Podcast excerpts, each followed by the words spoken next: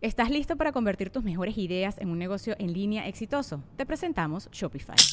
Tal vez no lo sabías, pero nuestro podcast More Than Mamis es un negocio y lo empezamos por supuesto para desahogarnos y hablar sobre la maternidad, no para convertirnos en expertas de ventas y del e-commerce. Así que sí, necesitábamos ayuda para vender nuestro merch y poner en marcha nuestra tienda. ¿Y cómo suena con Shopify?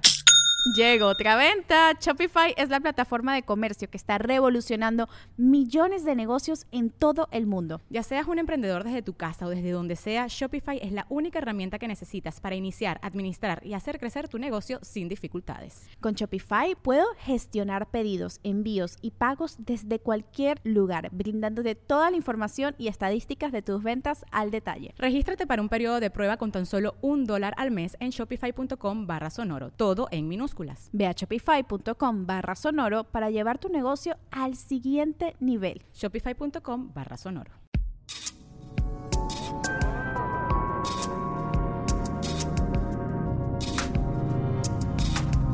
El viaje, de cada quien. Un podcast sobre el despertar de la conciencia con Alexis de Anda. Disponible en iTunes, Spotify, Patreon y puentes.mx.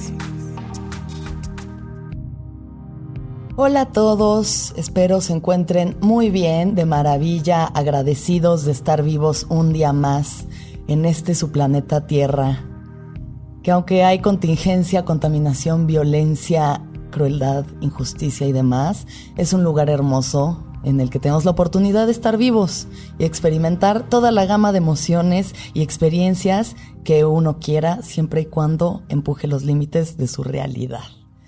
Em, el día de hoy quiero hablar sobre un tema que yo creo que a muchos pues, nos tiene siempre en la cabeza. Es algo de lo que se ha creado mucho arte, mucha música.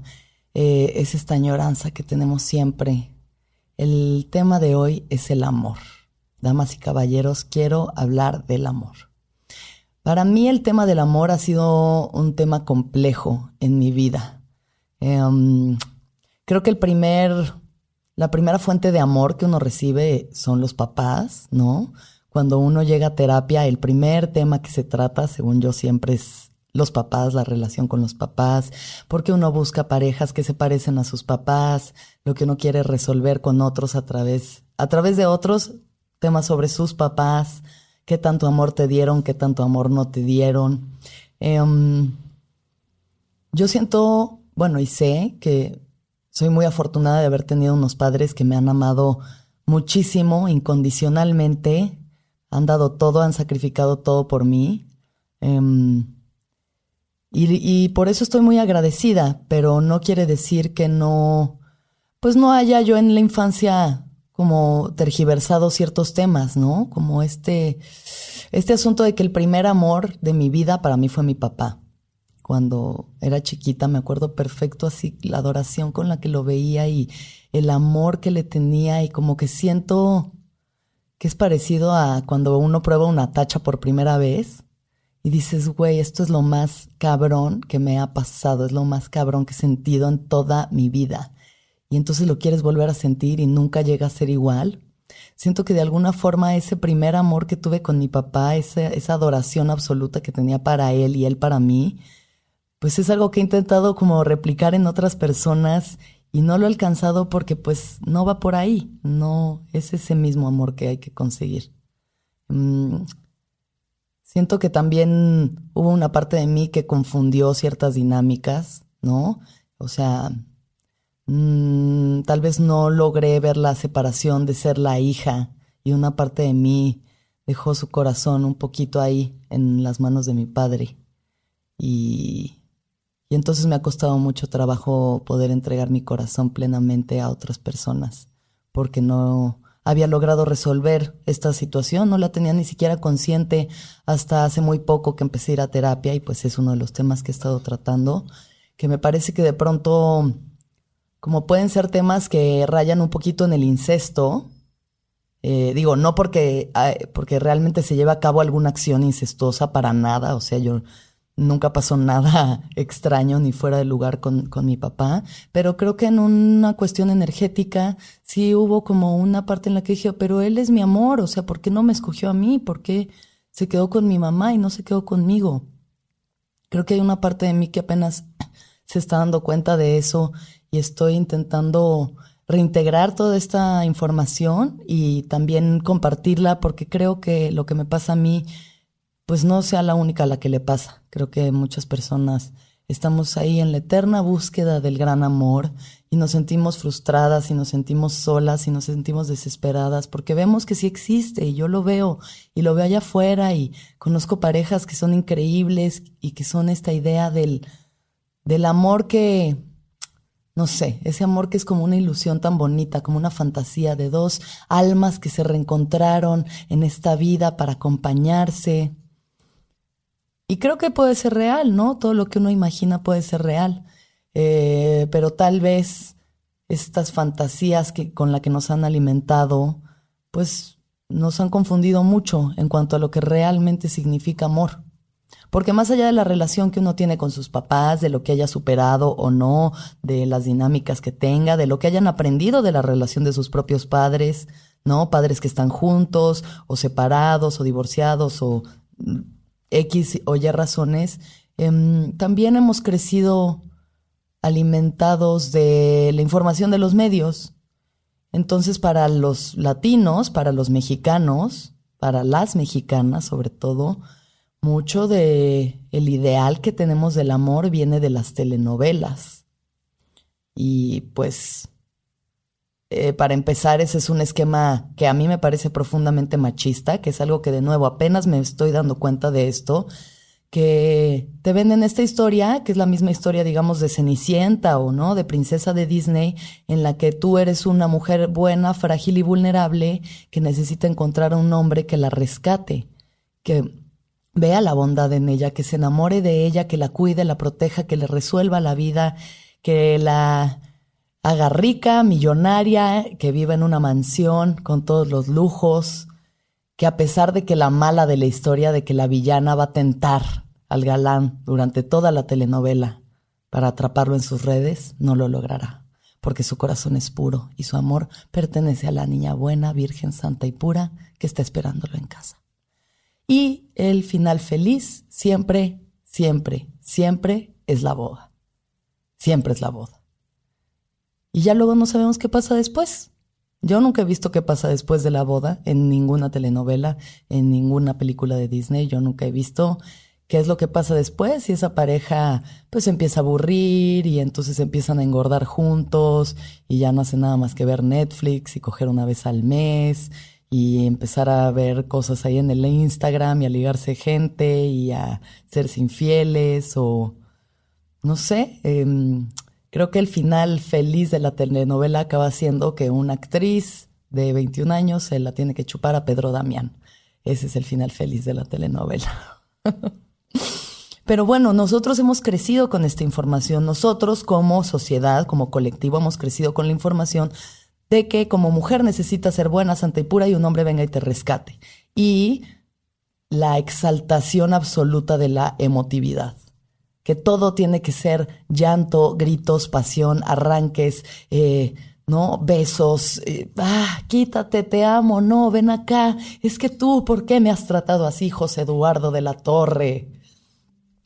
Creo que también eso nos conforma a nosotras las latinas como estas bombas de emoción, que es increíble, que es delicioso, que qué bueno que tenemos tanta candela en nuestra alma, pero también creo que nos lleva a tener relaciones que de pronto no son tan sanas para nosotros mismos nos, nos empezamos a hacer ideas de las que estamos completamente programados, ni siquiera vienen de nosotros, ni siquiera vienen de nuestra propia decisión. Estamos programados para sobre reaccionar emotivamente en situaciones que no lo requieren, que si tal vez pensamos con la cabeza un poquito más fría, no lleguemos a, a esos lugares en los que nos acabamos haciendo daño.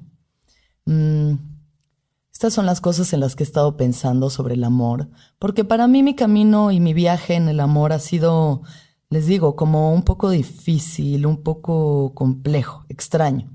Em, mi primer amor, más allá de mi papá, fue un niño de mi escuela cuando iba como en la primaria. Un niño de mi escuela que me gustaba mucho, que de hecho me gustó durante años y años, pero a él le gustaba otra amiga. Y creo que desde ahí eh, hice como un clic del amor no, ¿cómo se dice? no recíproco, el amor que no es recíproco. Em, que eso también es amor, que si tú amas a alguien o, o, como tienes esta infatuación con alguien y esa persona no te pela, pues es, eso está bien, ¿no? O sea, es un sentimiento al que de alguna forma me acostumbré a fijarme en hombres que no me volteaban a ver a mí. Tal vez en una especie de autoboicot de, de confirmar una creencia de no merecer el amor. Creo que esa es una creencia que he tenido durante muchos, muchos años y, todos tenemos creencias, todos tenemos estas historias que nos contamos a nosotros mismos. Hay gente que se cuenta la historia de que no merece tener dinero o abundancia, que no merece tener éxito profesional, que no merece tener amigos, que no merece tener amor. Eh, cada quien decide las historias que se cuentan, ¿no? Tanto como las de que sí mereces tener. Entonces creo que yo por alguna razón me empecé a contar esta historia de que no merecía el amor. Entonces me dedicaba solo en fijarme en eh, en ese momento chavos, chavos, ¿no? No eran hombres, pero eran chavos, que no se, no se fijaban realmente en mí. No me volteaban a ver completamente. Mi crush de la secundaria igual, tenía novia ahí en la escuela y me superligaba por el ICQ, pero en la escuela hacía como que no existía. Y entonces me acostumbré un poco a esa dinámica, ¿no? Como de ser la otra, que de alguna forma con mis papás también me sentía un poco así. Entonces tal vez este es el fractal que se repite y se repite para mí. Em, Tuve un novio muy lindo que se llamaba José cuando estaba a punto de salir de la prepa. Em, antes de eso tuve un novio, bueno, realmente mi primer novio, que fue una de las personas más lindas que hay y que lo adoro y lo sigo queriendo muchísimo, eh, se llama Quique. Y Quique era un poquito más joven que yo, entonces siempre me molestaban de eso, que la verdad siempre me han gustado más jóvenes. Entonces, mm, no, no sé qué tenga eso de malo. La edad es solo un número pero era súper lindo y era divino conmigo y estábamos pues enamorándonos, o sea, apenas estábamos como descubriendo lo que era el amor desde ese lugar medio infantil, medio curioso, como que entre el despertar sexual y la hormona y te quiero y la manita sudada y, y era, o sea, él me quería tanto que me iba a ver hasta Coyoacán, desde Coajimalpa, y hacía como cuatro horas porque estaban construyendo el periférico y se iba en taxi a los 15 años a verme. O sea, realmente si hace un esfuerzo, como bien dice mi papá, el interés tiene pies. Cuando alguien esté interesado en ti, lo vas a notar, no hay que estar persiguiendo gente para nada.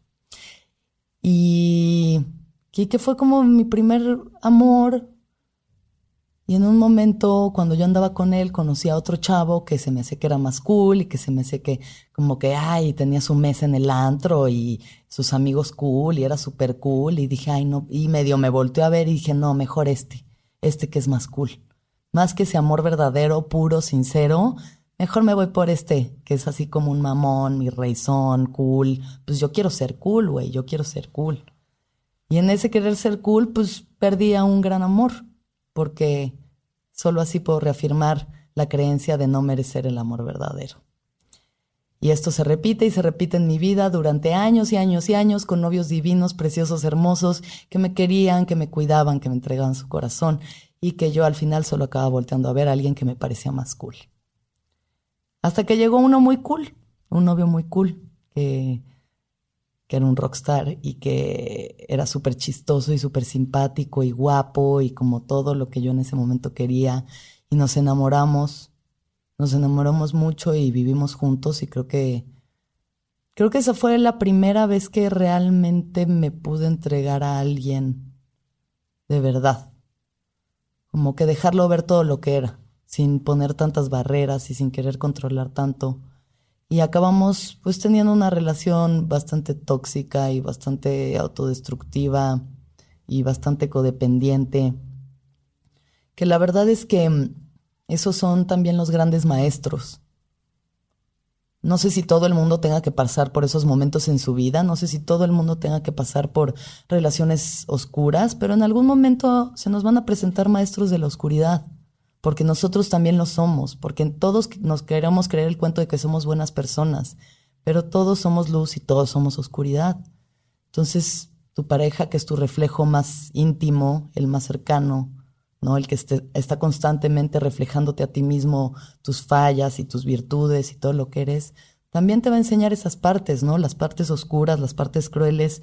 Y yo nunca había experimentado eso, el cómo puedes amar, entre comillas digo amar, tanto a alguien y lastimarlo tanto al mismo tiempo. Porque no sé si eso sea amor específicamente, no sé si en el amor haya tanto dolor, pero como dice mi amigo Roberto Satarain, la gente no te lastima, te muestra tus propias heridas. Así que tal vez lo único que estábamos haciendo era mostrarnos las heridas el uno al otro, pero pues de una forma bastante culera, la neta. Como que sí, sí nos llevamos a, a lastimar mucho emocionalmente, psicológicamente, nos, nos hablábamos muy feo y de pronto nos perdonábamos y nos queríamos otra vez y era un ciclo vicioso que llevamos a cabo varios años. Hasta que por fin terminamos, logramos terminar. Nos costó mucho trabajo separarnos porque también más allá del amor había una adicción tremenda el uno al otro que estábamos disfrazando de amor, porque ese es el mundo en el que vivimos, que le llamamos amor a muchas cosas que no sé si lo sean. Le llamamos amor a la dependencia, a la adicción, a la necesidad, ¿no? Al vacío, como a la necesidad de que alguien llene ese vacío. Es que lo amo, es que lo amo, no lo puedo dejar porque lo amo. Y entonces nos contamos estos cuentos en los que el amor duele y lastima, pero luego pide perdón y te quiere otra vez. Y es como el perro, ¿no? Que su dueño le pega, pero luego le da de comer. Mm, logramos separarnos le agradezco muchísimo a esta persona por todo lo que aprendí con ella y hace poco tuve la oportunidad de hacerlo y de agradecerle que haya sido un maestro tan grande en mi vida. Hay un poema muy bonito que no me acuerdo de quién es, pero dice algo así como, una vez alguien me regaló una caja llena de oscuridad. Me tomó mucho tiempo darme cuenta de que eso también era un regalo. Uno a veces desde la víctima quiere pensar que los momentos dolorosos y crueles y feos que vive, em, pues son como un castigo, ¿no? Que son como, ¿por qué si yo soy tan bueno me pasan estas cosas? ¿Cómo es que me pudo haber hecho todo esto? ¿Estás listo para convertir tus mejores ideas en un negocio en línea exitoso? Te presentamos Shopify. Tal vez no lo sabías, pero nuestro podcast More Than Mamis es un negocio y lo empezamos por supuesto para desahogarnos y hablar sobre la maternidad, no para convertirnos en expertas de ventas y del e-commerce. Así que sí, necesitábamos ayuda para vender nuestro merch y poner en marcha nuestra tienda. ¿Y cómo suena con Shopify?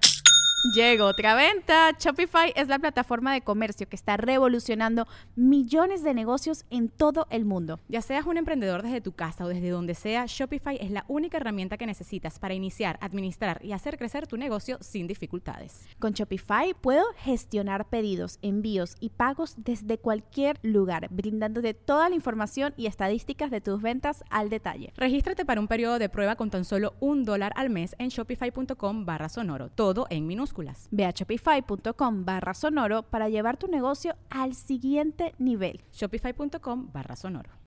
Solamente estás llamando las experiencias que necesitas para la evolución de tu propia conciencia y de tu alma. Y son regalos. Todo eso, toda esa experiencia también son regalos. Después de cortar con él, pasé mucho tiempo sola.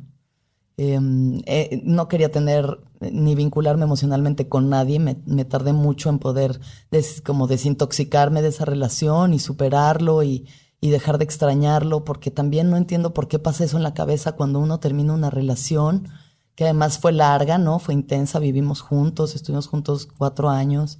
Em, como que algo hace el cerebro la melancolía funciona de forma, la nostalgia, no la melancolía, la nostalgia funciona de formas muy extrañas en las que te olvidas de todo lo malo y solo te acuerdas de los momentos buenos. Y solo te acuerdas de los besos y de los abrazos y de los momentos luminosos y se te olvida toda la mierda por la que pasaste. Y a eso se aferra la mente y el ego a la posesividad, al querer que te pertenezca, al querer que sea tuyo, a que las redes sociales no ayudan y estás estoqueando a la gente y si ya salió con otra morra y entonces me quiero suicidar y entonces solamente te estás dando tu vuelo solito para seguirte lastimando, cuando ya muy poco tiene eso que ver con la otra persona o con la vida de la otra persona. Mm, para mí han sido de las lecciones más grandes en cuanto a mi ego y en cuanto al tamaño de mi ego, el el tener y perder estas relaciones. Pasaron muchos años en los que pues yo estaba como en un lugar así bastante dark, entonces no, no estaba buscando las mejores relaciones tampoco. Eh, me estaba fijando en muchos hombres, ya en este momento ya eran hombres, que tenían novia o que tenían relaciones. Como que decía, pero es que ¿por qué solo me llegan estos? Sin querer seguir entendiendo que ese auto boicot y es el no merecimiento y no merezco algo bueno porque fui tan mala, porque salió tan mal esta última relación, porque fracasé tanto que no merezco tener una buena relación, no merezco tener amor, no merezco tener ternura. Entonces cuando llegaba alguien a querer ofrecerme eso, lo rechazaba y solamente me iba detrás de lo que me iba a lastimar sin duda alguna.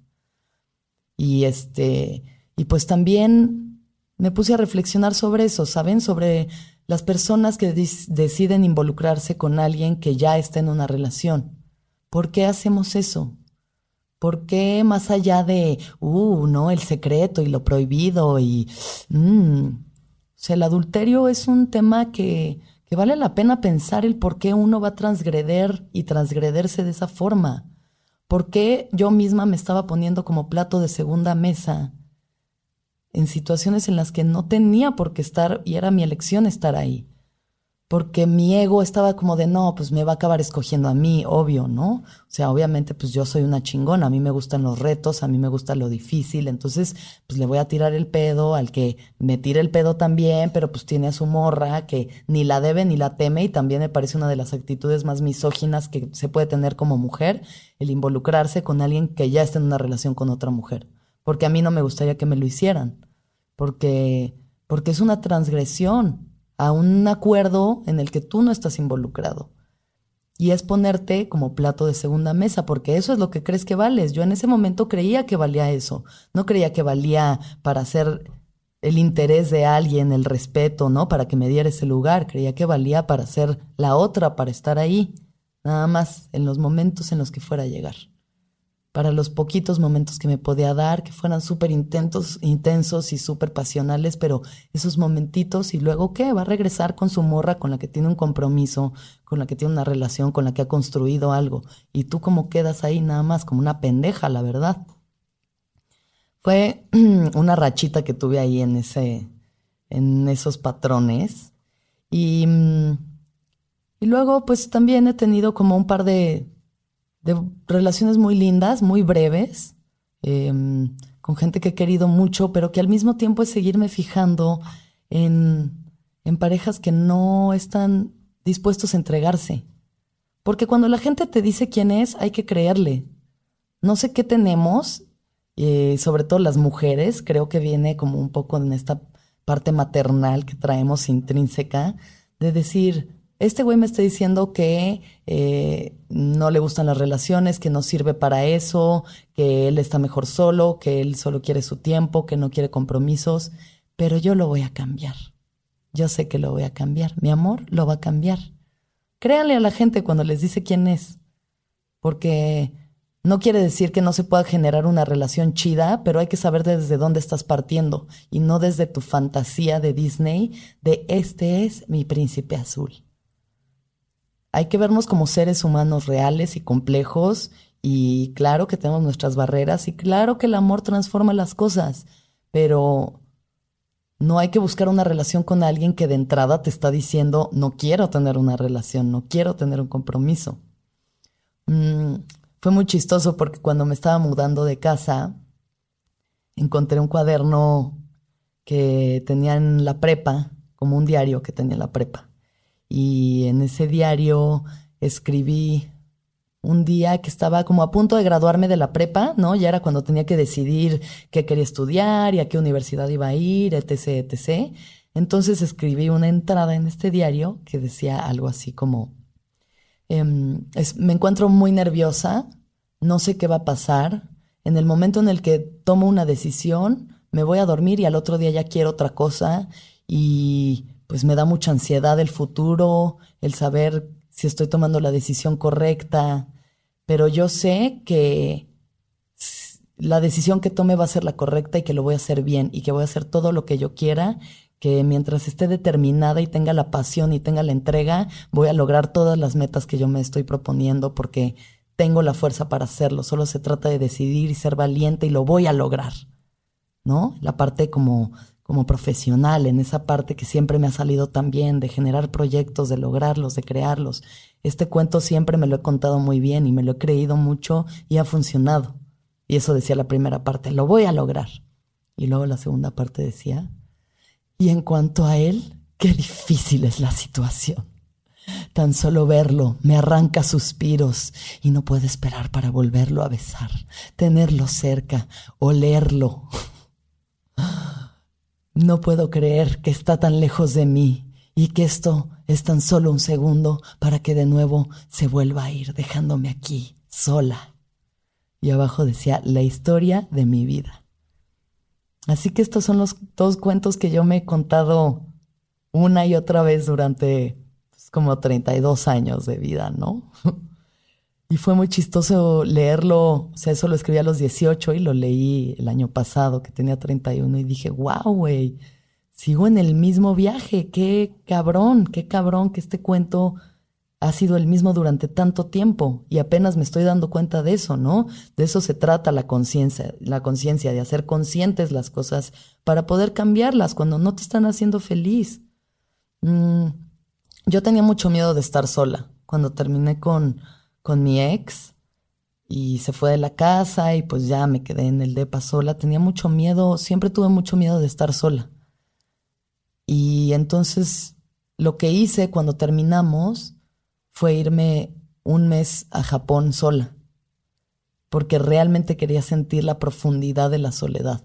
Quería sentir lo que era estar lejos de todo lo que me pareciera familiar, mi idioma, mi cultura, mi gente, todo quería estar. Nunca había viajado sola y entonces me fui a Japón sola en una especie de experiencia lost in translation, ¿no? Que además Japón es un lugar en el que si quieres sentirte solo, puede ser muy solitario.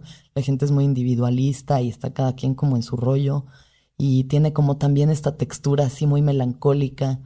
Mm, y pues me la pasé muy mal, me la pasé llorando por todas partes, en cada parque precioso que estaba, en cada montaña, en cada laguito, en cada islita, lloré y lloré lloré lloré por Tokio, lloré por Kioto, por Osaka.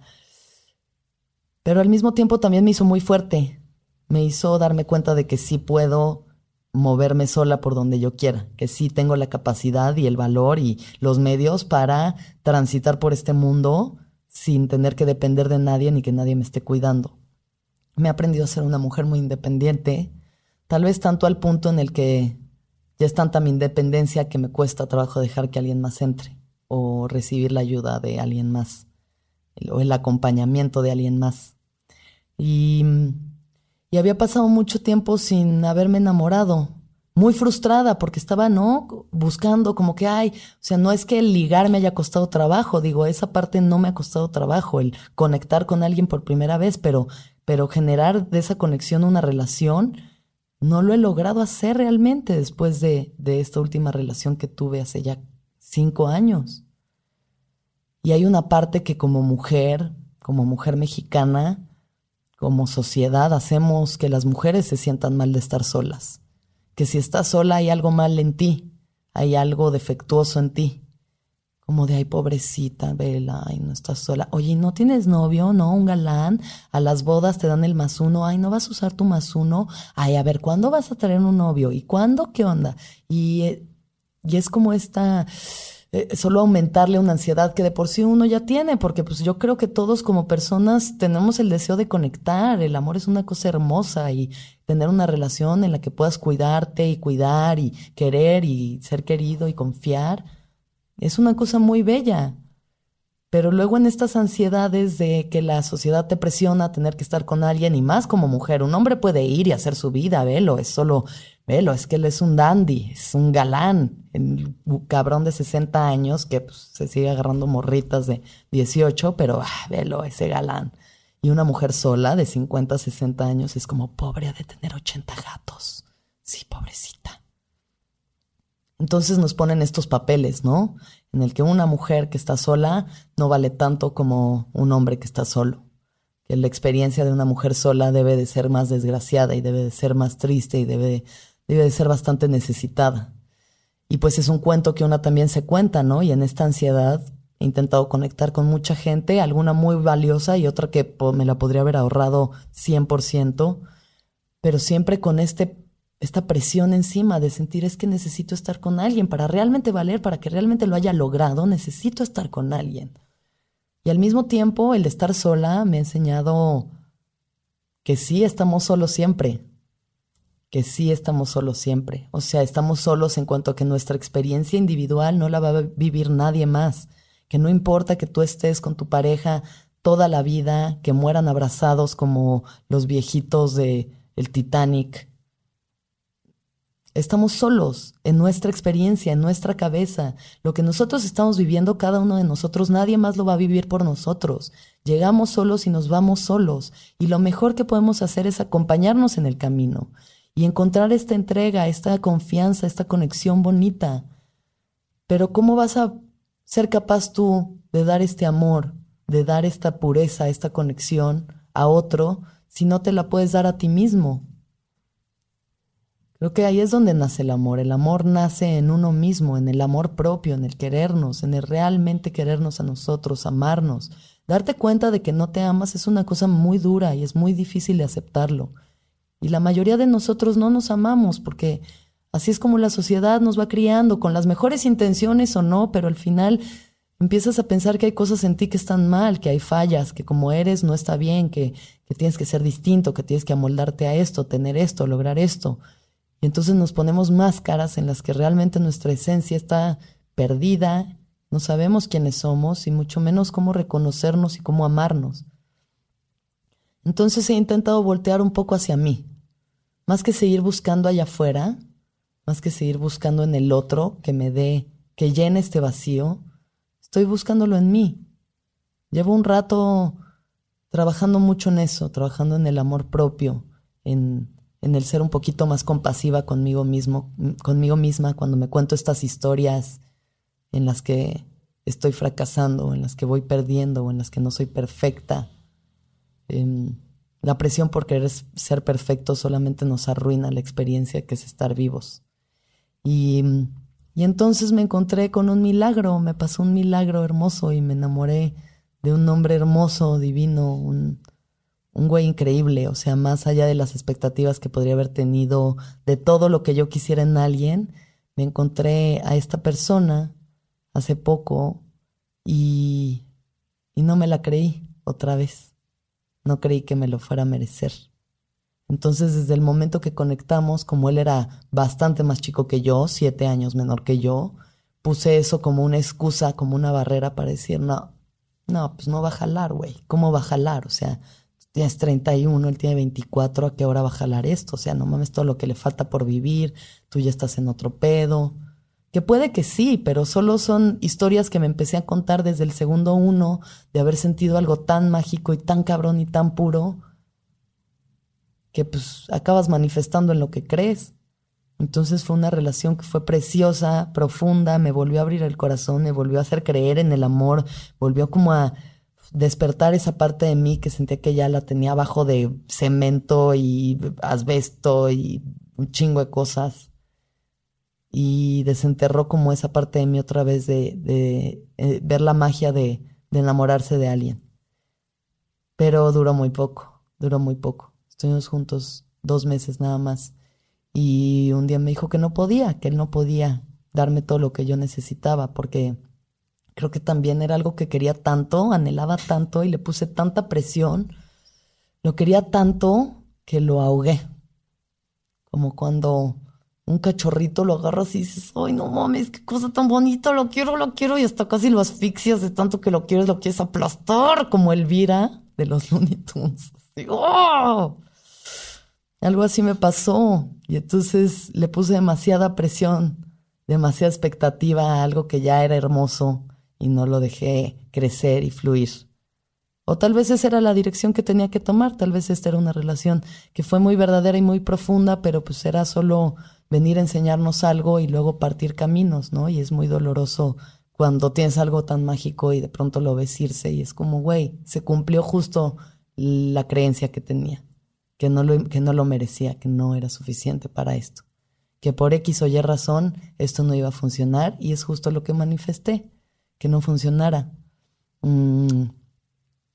Entonces fue muy doloroso, pero aprendí mucho de que por más consciente que yo me sienta, por más iluminada que yo me sienta, sigo teniendo un ego gigantesco, en el que alguien que tanto quise, que fue tan mágico, de un segundo a otro se fue y entonces me volví loca. O sea, si él tenía 24, yo tenía 14 años y estaba eh, obsesionada, estoqueándolo todo el tiempo en Instagram, eh, viendo sus stories, como, digo, no llamándolo todos los días ni parándome afuera de su casa, pero sí como buscándolo, contactándolo, como sin poder aceptar que esta persona decidió que no quería estar conmigo, ¿no?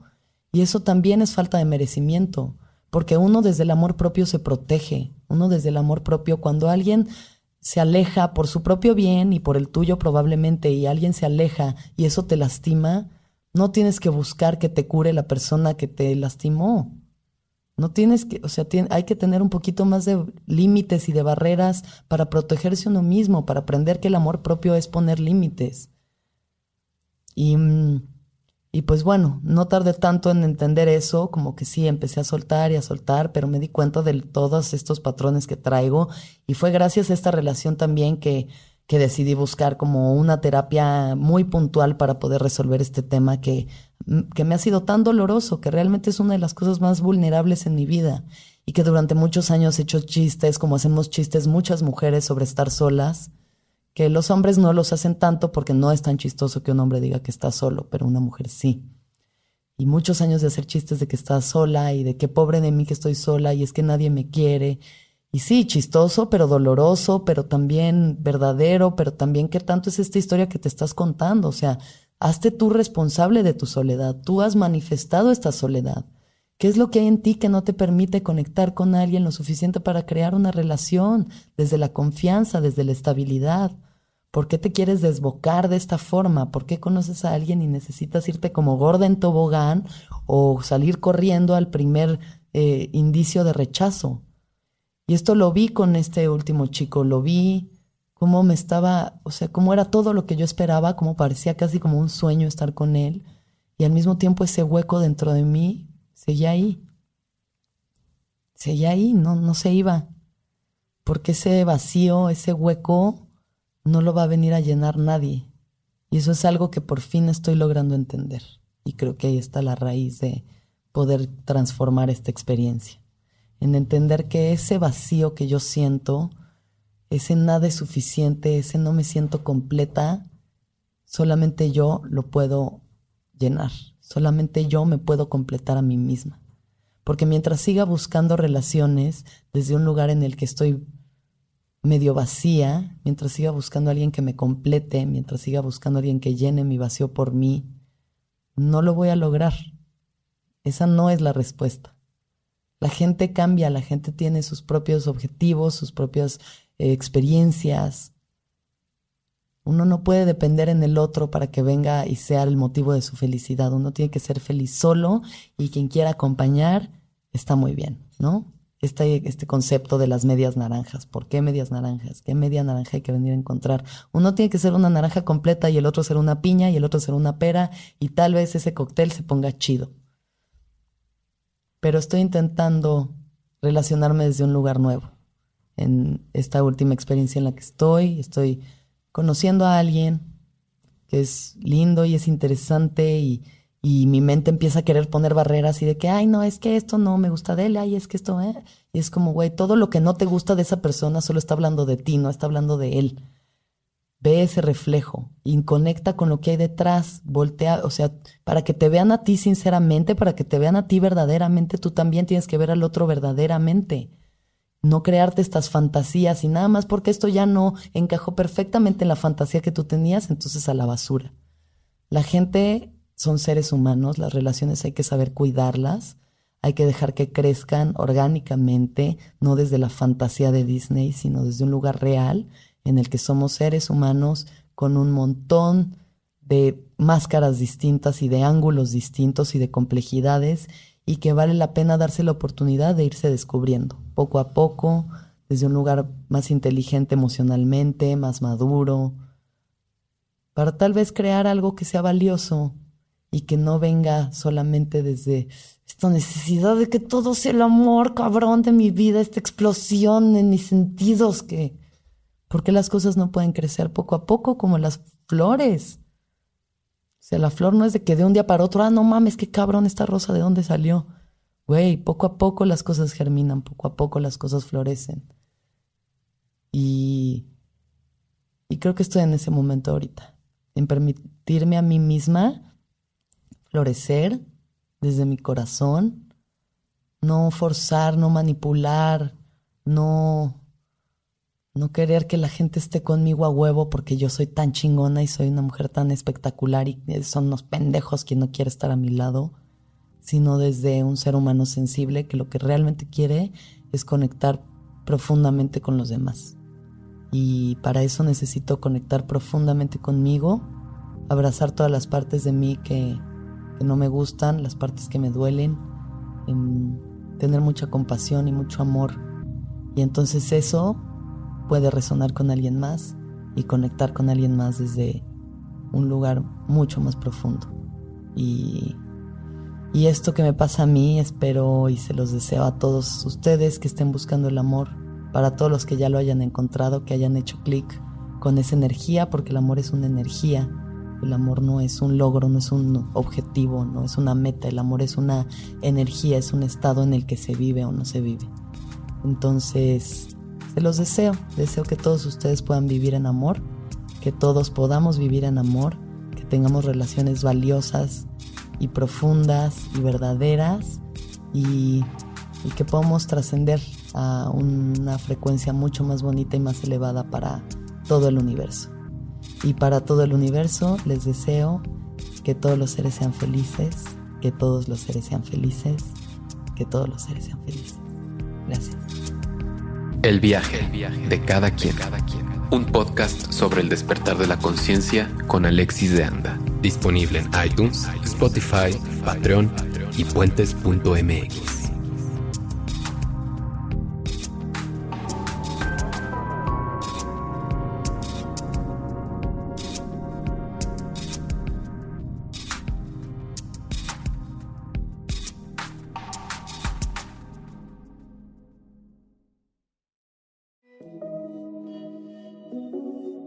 soy Roxana Castaños, una apasionada de la meditación y de todos los temas que nos llevan a una transformación espiritual, y te invito a escuchar Intención del Día, un podcast de Sonoro para dirigir tu energía hacia un propósito de bienestar.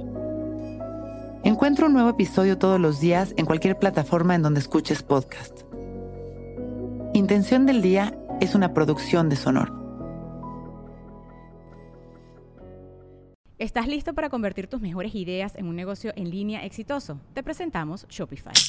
Tal vez no lo sabías, pero nuestro podcast More Than Mamis es un negocio y lo empezamos por supuesto para desahogarnos y hablar sobre la maternidad, no para convertirnos en expertas de ventas y del e-commerce. Así que sí, necesitábamos ayuda para vender nuestro merch y poner en marcha nuestra tienda. ¿Y cómo suena con Shopify? Llegó otra venta. Shopify es la plataforma de comercio que está revolucionando millones de negocios en todo el mundo. Ya seas un emprendedor desde tu casa o desde donde sea, Shopify es la única herramienta que necesitas para iniciar, administrar y hacer crecer tu negocio sin dificultades. Con Shopify puedo gestionar pedidos, envíos y pagos desde cualquier lugar, brindándote toda la información y estadísticas de tus ventas al detalle. Regístrate para un periodo de prueba con tan solo un dólar al mes en shopify.com barra sonoro, todo en minúsculas Ve a shopify.com barra sonoro para llevar tu negocio al siguiente nivel. Shopify.com barra sonoro. Our kids have said to us since we moved to Minnesota, we are far more active than we've ever been anywhere else we've ever lived. Moving to Minnesota opened up a lot of doors for us. Just this overall sense of community, of values that, you know, Minnesotans have. It's a real accepting, loving community, especially with two young kids. See why CNBC ranks Minnesota number four best state to live and work a great place to work, an even better place to live. ExploreMinnesota.com slash live.